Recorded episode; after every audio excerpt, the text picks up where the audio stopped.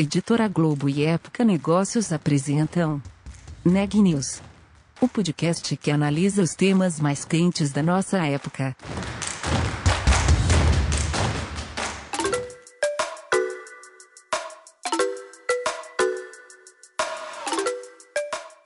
Olá, eu sou a Juliana Calzin, de Época Negócios, e você está ouvindo mais um episódio do Neg News, nossa série de podcasts sobre como navegar e liderar em tempos de incerteza. O JP Morgan tem uma estratégia global de inovação que aposta no desenvolvimento de novas soluções e nas parcerias com fintechs como a brasileira C6 Bank. No Neg News de hoje, vamos saber como o banco está tirando proveito de tecnologias como inteligência artificial, Big Data e blockchain. Marisa Gil tem os detalhes. Olá, eu sou Marisa Dangil, editora executiva de Época Negócios. Você está ouvindo mais um episódio de Neg News. Hoje nós vamos conversar com Renata Villanova Lobo, Head de Wholesale Payments, Project Latam, da JP Morgan. Renata, é, eu queria começar conversando com você um pouquinho sobre o que aconteceu ali durante a pandemia, quer dizer, no, no último ano e, e, oito meses, mais ou menos. Quer dizer, houve uma enorme migração digital né, dos clientes, tanto pessoa física quanto pessoa jurídica, e de que maneira isso afetou o JP Morgan e os serviços JP Morgan, e o, o que, que tipo de soluções foram criadas em função disso?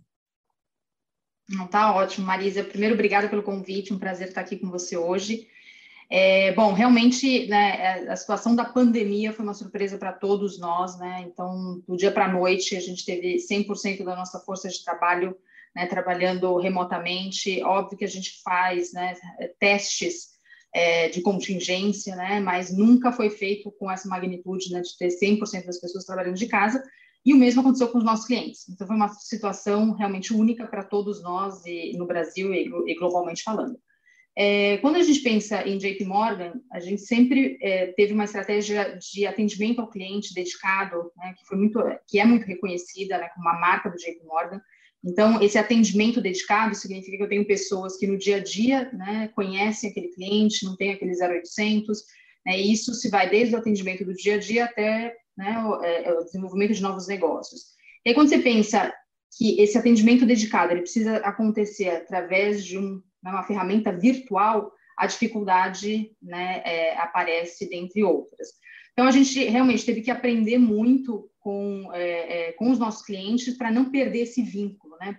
E para poder estar presente com os clientes, enquanto a gente também se adequava e aprendia a conviver né, é, com as novas ferramentas. Então, foi um processo muito dinâmico, mas que, ao mesmo tempo, permitiu que a gente se aproximasse ainda mais dos clientes. Né? Então, à medida que a gente foi utilizando as novas ferramentas né, é, é, virtuais, a gente conseguiu se aproximar mais dos clientes, estar mais presente no dia a dia, por ter essa preocupação de não perder esse vínculo. E eu acho que isso acelerou também o uso de novas tecnologias, como, por exemplo, a inteligência artificial, né, para a gente conhecer mais as necessidades dos nossos clientes dentro dessa nova realidade. Então, isso, é, a gente já tinha testes né, de uso de inteligência artificial em vários dos nossos processos. É, com o advento da pandemia, a gente acelerou ainda mais a utilização de é, novas tecnologias, como a inteligência artificial, para poder capturar mais rapidamente novas necessidades, e comportamentos dos nossos clientes e entender como antecipar é, é, ações que pudessem auxiliar os nossos clientes. Então, esse é um, acho um grande exemplo de como a gente acelerou o processo né, de uso de inteligência artificial dentro do nosso processo e com os nossos clientes.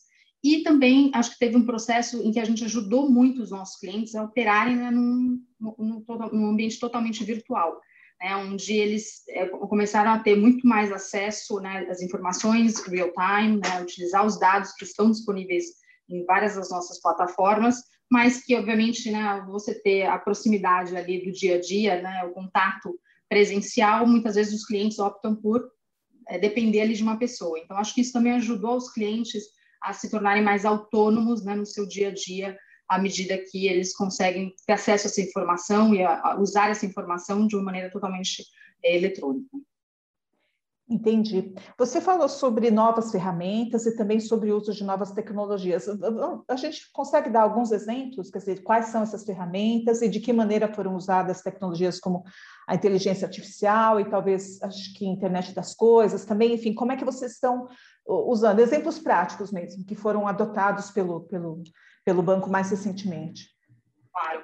Bom, a gente tem nos nossos sistemas né, diversos canais é, em que o cliente pode acionar as informações do banco, é, é, fazer novas instruções, né, é, é fazer é, fechar pagamentos, e esses diferentes canais são monitorados. Né? Então, a gente tem acesso a essas informações, assim como a quantidade de vezes em que o cliente tenta né, alguma, acionar alguma ferramenta, alguma plataforma, o tipo de, de, tentativa e erro que ele consegue ali até ele chegar no, na, na, no, resultado final. Então, a gente tem acesso a todas essas informações. O que aconteceu durante a pandemia foi que a gente começou a fazer muito mais uso dessas informações. Então, a gente começou a entender, poxa, esse cliente aqui especificamente, ele está, toda manhã, ele vai tenta fazer essa ação determinada dentro da plataforma. É, e ele demora meia hora. E por que isso? É, porque ele está fazendo de uma forma incorreta. Então, peraí, vamos ativamente acionar o cliente e mostrar para ele que tem um caminho muito mais simples de ele chegar na informação que ele precisa.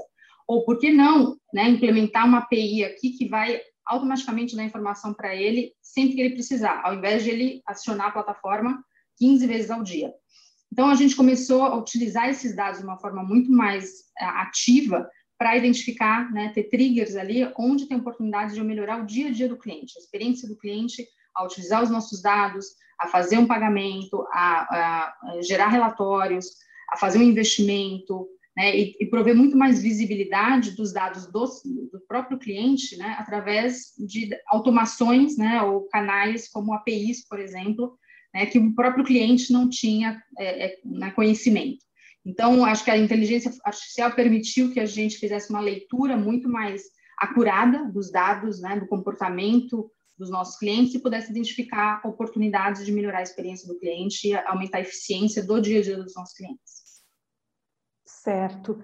É, eu estava pesquisando um pouquinho, eu li sobre também é, soluções baseadas em share, shared ledgers e uma outra ferramenta chamada Link. Você pode detalhar um pouquinho mais para mim?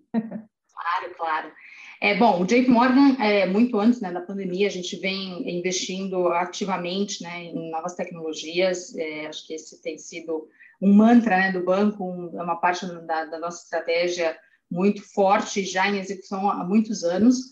É, e o desenvolvimento de uma plataforma né, em blockchain foi é, é o resultado né, de um desses grandes investimentos.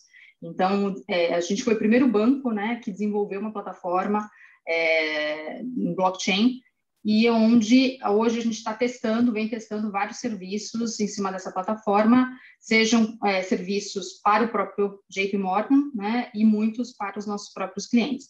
Então, é uma plataforma é, proprietária, né, que a gente desenvolveu, mas que hoje a gente dá acesso para outros vários participantes, né, é, se juntarem a essa plataforma para que a gente realmente né, tenha uma, um, realmente um blockchain é, é, consistente ali. Então, e o Link, essa plataforma é, blockchain, e hoje a gente tem vários serviços né, que são oferecidos e que resultaram desse compartilhamento de dados dentro dessa rede de blockchain. É, então, um deles, pensando aí no mercado é, internacional, né, acho que um desafio grande, principalmente grandes empresas que fazem é, pagamentos e têm recebimentos é, internacionais, é que muitas vezes esse pagamento ele passa por vários outros participantes, né? Então, se você vai fazer um pagamento do Brasil para a China, muito provavelmente você, aquele pagamento vai passar por dois, três bancos até chegar ao seu beneficiário final. Hoje em dia, com toda a questão de fraude, né, de, de é, terrorismo, existe uma preocupação muito grande em relação a aonde esse pagamento realmente vai chegar. Então, várias verificações são feitas né, é, para ter certeza que aquele pagamento não é uma, fraude, né, e o beneficiário final é realmente quem deveria receber aquele dinheiro. Se no meio do caminho, né, esses participantes vão recebendo informações é, é, truncadas, vamos dizer, esse pagamento ele pode demorar 10 dias, 15 dias para chegar lá. Né? Então, existe uma ineficiência muito grande né, à medida que você vai passando por vários é, é, players ali no meio do caminho. A nossa rede compartilhada, o que, ela permite? Que vários desses bancos, e hoje já existem mais de 400, é, 400 é, instituições globalmente que fazem parte dessa rede é, compartilhada, o Link, é, então permite que esses intermediários eles possam acessar essa rede compartilhada né, e buscar aquela informação que está faltando, né, para poder, ao invés de voltar para o banco, né, para a instituição que iniciou o, o, pagamento, não, ele vai na rede compartilhada e ele verifica aquela informação ou ele busca aquela informação para complementar o pedaço que está faltando. E aí, consequentemente, você consegue processar aquele pagamento né, num tempo muito menor, né, é, sem precisar acionar tantas outras é, participantes no meio do caminho. Então, isso traz uma agilidade enorme, né, reduz custo, aumenta a transparência e segurança de pagamentos, é, por exemplo, que acontecem é, internacionalmente, né, em outras moedas. Então, esse é um exemplo de, de um serviço que hoje é bastante utilizado pelos nossos clientes e com vários benefícios, e não só para os clientes de JP Morgan, né? A gente provê esse serviço hoje para vários bancos que fazem parte dessa plataforma, é, essa rede compartilhada de dados, que é o INC. Legal. Já que a gente está falando de, de, compartilhamento de dados e pagamentos em tempo real, é, todas essas, essas, tecnologias, esses avanços tecnológicos, você acha que isso, de alguma maneira, vai combinar também com o Open Banking? Essas tecnologias se relacionam? Como é que vocês estão entrando no Open Banking? É, eu acho que tem tudo a ver, está né? Tá totalmente relacionado. Cada vez mais é, a gente tem é, altas expectativas né, com relação aos benefícios que o Open Banking é, pode trazer para os nossos clientes. É, acho que o principal é a liberdade que o usuário, né, o cliente, vai ter de utilizar os seus próprios dados, né, como ele quiser, e poder fazer as suas próprias escolhas. Né? Então, você perde as amarras de, ah, não, eu trabalho com um banco, né, porque eu gosto desse serviço X, mas, consequentemente, todos esses outros eu, né, eu, eu tenho que levar como um pacote. Então, acho que essa dinâmica realmente ter, acaba né, com o advento do, do, com a entrada do Open Banking e te dá uma, como consumidor, acho que a gente ganha uma liberdade enorme de fazer a escolha pelo serviço, pela, né, pelo benefício, pelo valor agregado daquele serviço em qualquer dos provedores que possam é, é, oferecer aquele serviço. Com relação às novas tecnologias, né, cada vez mais isso se torna uma realidade. Né? Então, muitas vezes, o consumidor ele acaba preso né, a um determinado banco para né, todo aquele pacote de serviços, porque a dificuldade de você né, integrar com um outro banco, ou de você ter acesso àquela informação, ou de do dia para a noite você escolher, não, eu não quero mais hoje pegar o crédito desse banco, eu quero aquele outro banco. Né? Mas aquela dificuldade de você se conectar, passar as informações, e, e, fazer de, novamente um cadastro e passar pela análise de crédito era tão grande, falar, ah, uma coisa, eu vou continuar com o banco que eu tenho hoje, que é menos dor de cabeça, está ótimo. Agora, com o Open Banking, se eu como consumidor, eu quero né, que vários dos bancos aqui tenham acesso às minhas informações, sem que eu precise, né, para cada um deles, passar pela análise de crédito, isso agiliza muito, né? Então, se eu estou em busca de um crédito, um financiamento, eu posso disponibilizar a mesma informação para né, 10, 20 bancos aqui e escolher realmente a proposta que mais me, que me agrada, ou que tem maior valor agregado para mim, sem todo o esforço de ir a 15, 20 bancos e prover essas informações. Então, acho que isso é um exemplo do ganho que o consumidor né, vai ter com a questão de Open Banking, e, obviamente, tudo isso só vai é, se tornar uma realidade com a utilização de tecnologia, que é o que a gente está observando cada dia mais. Então, esse é o ganho para o consumidor. Agora, para os bancos, existe um ganho também, né? Existe assim, um leque de novos serviços que vocês podem oferecer a partir do Open Banking. Vocês já, já estão trabalhando em cima disso? Não tenha dúvida. É, acho que para os bancos, isso também permite que a gente tenha acesso a informações dos nossos clientes, não só em relação aos serviços que ele usa, do, do né, que, eu, que ele consome do meu banco, na minha instituição, mas de serviços que ele utilize de outras instituições e por que não utilizar do JP Morgan, né, no meu caso. Então, hoje, com a nossa expectativa ao redor de Open Banking é que eu possa também ter informações a, a, além dos serviços que hoje a gente oferece para os nossos clientes, entender que forma eu poderia né, trazer esse cliente para dentro do banco de uma maneira ainda mais holística, né? Como é que eu agrego ainda mais valor a esse cliente que tem um pedaço aqui comigo, um pedaço com o meu competidor. Né? Então, eu vou ter uma visão muito mais compreensiva, muito mais holística do, do meu próprio cliente e de outros que estão lá, né, que ainda não são meu cliente, mas é um target para mim, e como é que eu acesso aquele cliente conhecendo melhor é, as demandas ou as necessidades desses clientes. Então, eu acho que o Open Banking para nós, bancos, né, vai também prover essa, uma visão muito mais é, é, detalhada né, das necessidades de diferentes clientes e o que vai me permitir, né, que é o que a gente vem trabalhando, definir uma estratégia muito mais é, acurada para atacar ou para né, buscar esse cliente, levando a ele né, um valor agregado que para ele faz sentido. Né? E, então, acho que a gente vai ter, diminuir um pouco essa oferta mais padronizada e vai me permitir ter uma estratégia muito mais focada na necessidade de cada um dos nossos clientes. É, existem bancos lá fora, eu não sei se eu vou lembrar agora, mas um banco de Singapura que eles passaram a oferecer pacotes de serviços, não só, não apenas com produtos do próprio banco, mas de outros bancos também e produtos agregados. Quer dizer, existe, por isso que eu falo, existe uma gama de, de possibilidades ali que a gente até então pareciam né, impossíveis, impensáveis, na verdade. E isso está acontecendo aqui também no Brasil, né? Não tenha dúvida.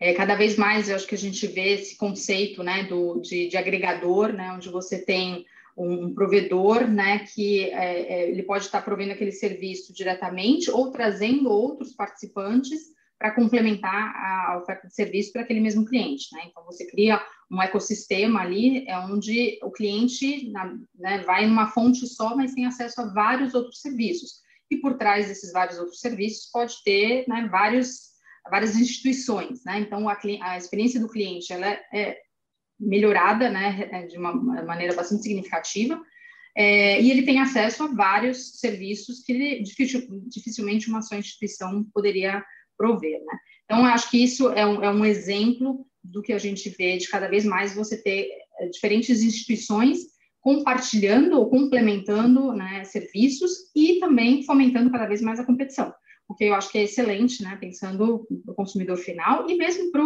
pro, os bancos. Cada vez mais, à medida que você tem uma competição mais é, acirrada, você tem uma preocupação mais de continuar investindo, né, de se diferenciar, de é, é, melhorar a eficiência, melhorar a experiência do cliente, realmente está né, tá à frente ali dos seus competidores. Então, acho que é uma competição saudável, né, com benefícios diretos para o consumidor e para os bancos, para instituições financeiras. É, recentemente, o JP Morgan comprou aqui no Brasil o, o 40% do, do, banco digital do C6, é, C6 Bank.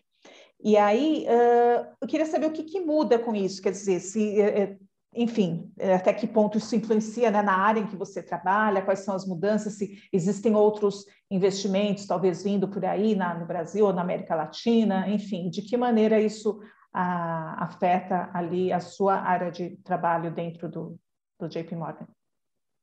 É, esse, esse, assim, esse movimento está né, é, é, tá bastante alinhado com uma estratégia global do JP Morgan, né, que já há, há alguns anos tem esse olhar muito grande, como eu comentei, né, para a questão de, de, inovação, de novas tecnologias, né, de trazer um valor agregado para os nossos clientes. Né? Então, essa tem sido a estratégia global do JP Morgan já há alguns anos, e globalmente o que isso significa é que ou eu vou criar esse valor agregado para os meus clientes é, através de uma construção, né, um desenvolvimento interno, né, então eu vou usar minha, meu time de tecnologia e eu vou desenvolver essa nova é, solução utilizando as novas tecnologias, é, ou eu vou, eu tenho a opção de comprar, né, uma, uma, uma, fintech que já tem essa tecnologia, eu já tenho esse serviço pronto que eu possa integrar a minha plataforma, os meus sistemas, ou eu vou criar uma parceria, né, onde eu possa é, trazer é, o, as sinergias ou de fazer uso né, de parte dessa tecnologia de uma fintech que já esteja operando.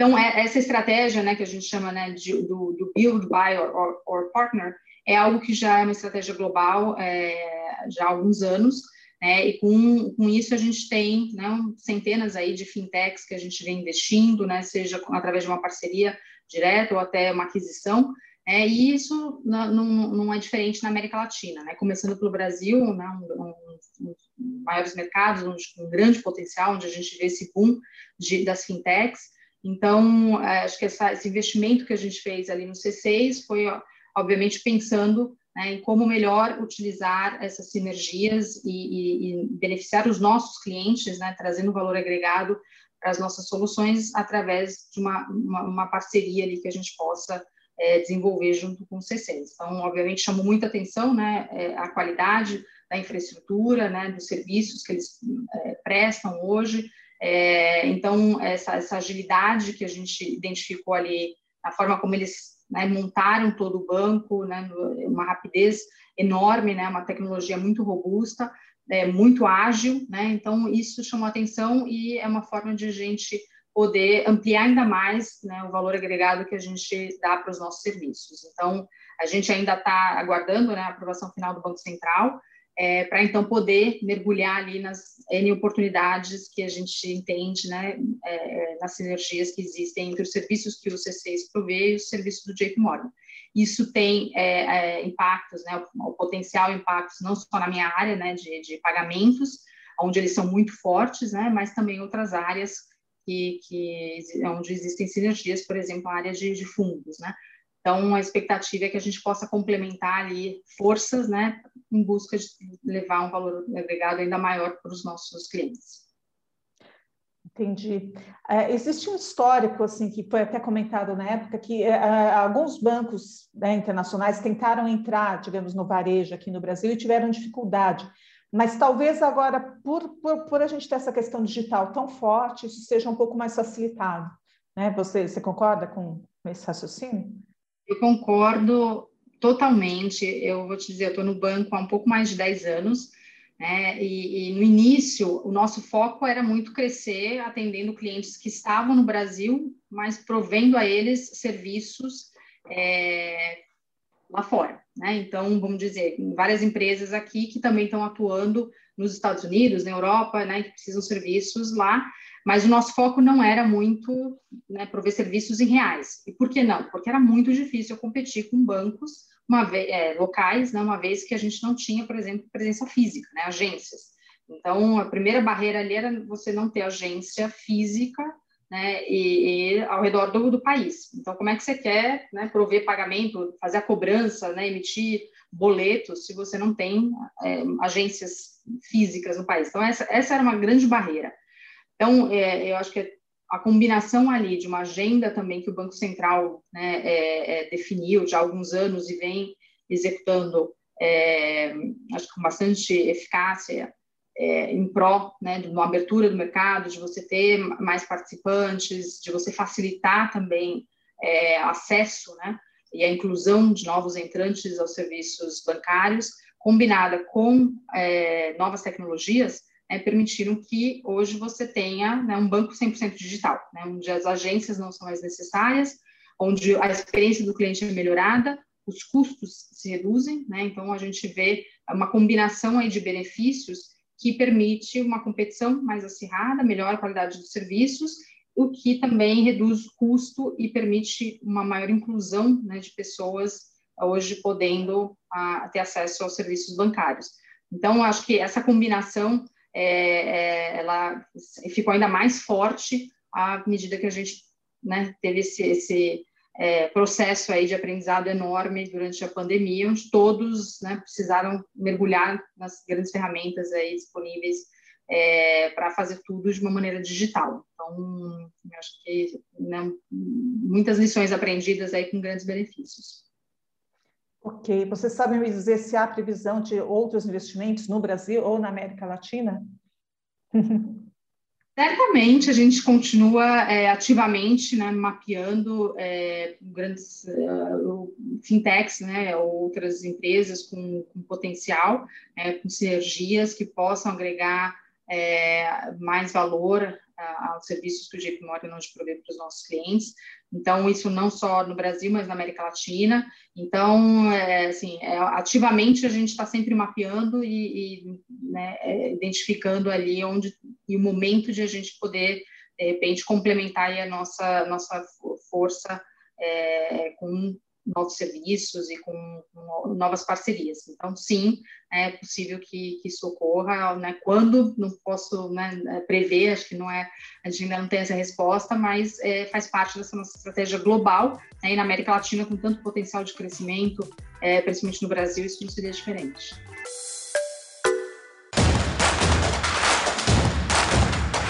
Esse podcast é um oferecimento de Época Negócios. Inspiração para inovar. Não deixe de conferir nossos outros podcasts. Presidente Entrevista Presidente. The Office. E os negócios da nossa época. Ouça, acompanhe, compartilhe. Vamos fazer deste podcast o nosso ponto de encontro.